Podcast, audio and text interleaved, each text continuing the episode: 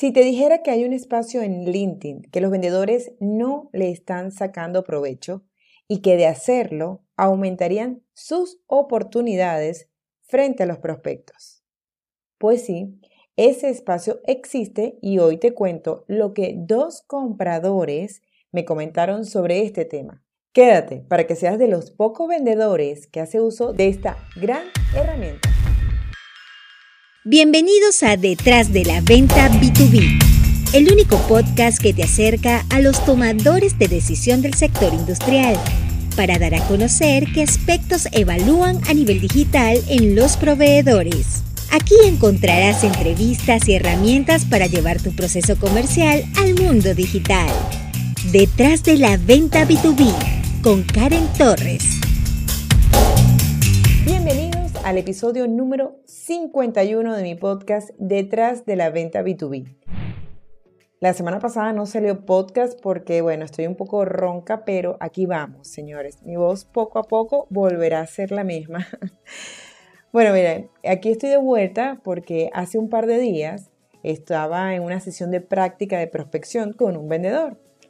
Cuando entramos al perfil de LinkedIn del comprador, encontramos oro, literalmente porque es muy poco frecuente encontrar esto, esto que pasó ese día.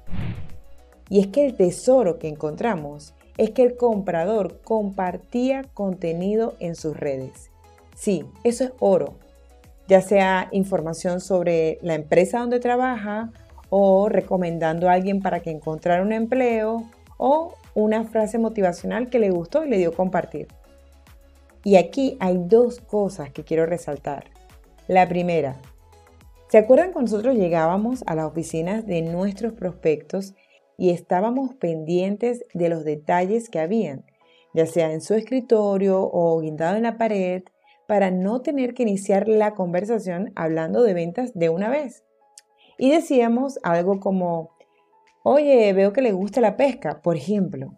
Y empezar así mejoraba muchísimo el ambiente y se hacía más llevadera la conversación. Hoy en día, cuando usas los canales digitales, donde no tienes al cliente enfrente, toca hacer más maromas para poder hacernos interesantes. Es por eso que cuando encuentras que tu cliente ideal comparte contenido, lo mejor, lo mejor que puedes hacer es comentar sus posts porque es la manera que tienes de romper el hielo antes de pedirle conexión.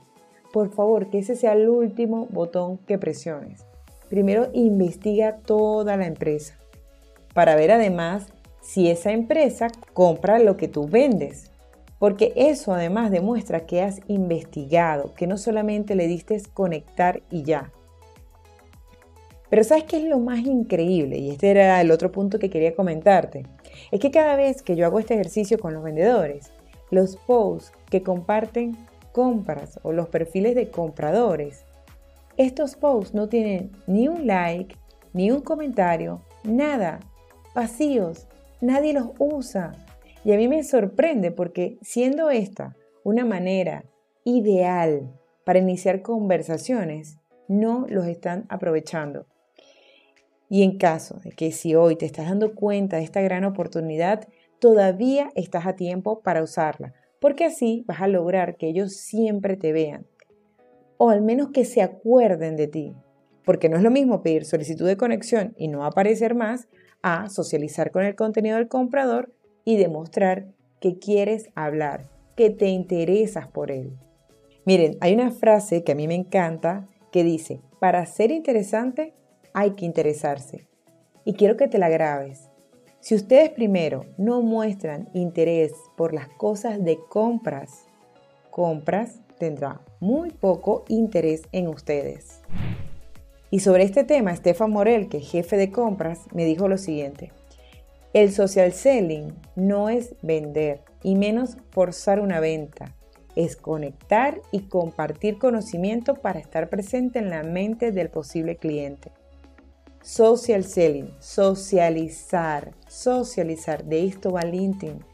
Por otra parte, María Eugenia Modernel, que es compradora también, me comentó en un post que los vendedores no deberían estar pidiendo reuniones a través de la mensajería privada, que los compradores se acercarán cuando tengan una necesidad.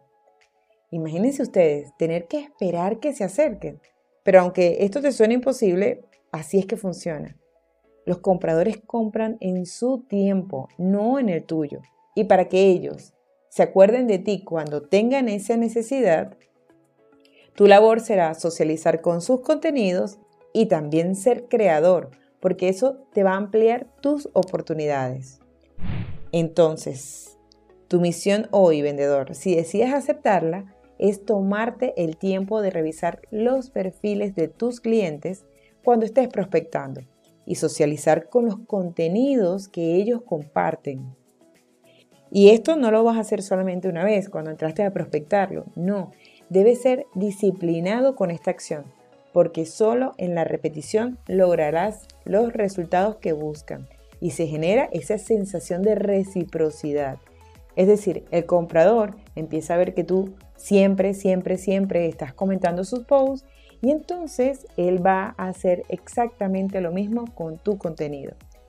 Y yo te lo puedo jurar, vendedor. Esta acción da resultados. Aplícalo y me cuentas, ¿ok? En la bio vas a encontrar mis redes para que podamos conversar si esto te está resultando. Y aprovecho también, antes de terminar este episodio, de comentarte que este miércoles 30 de marzo a las 12 horas Ciudad de México estaré impartiendo un webinar donde hablaré sobre cómo crear contenido cuando tu venta es técnica. Si quieres estar presente, te invito a registrarte en el enlace que te dejo en la biografía de este episodio. Muchísimas gracias por escucharnos una semana más y que tengas el mejor día posible.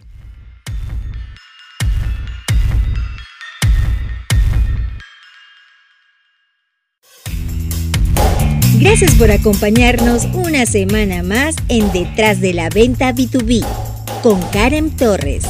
Karen Torres se escribe con M al final.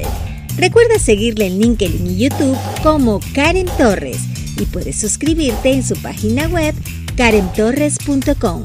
Hasta una próxima oportunidad.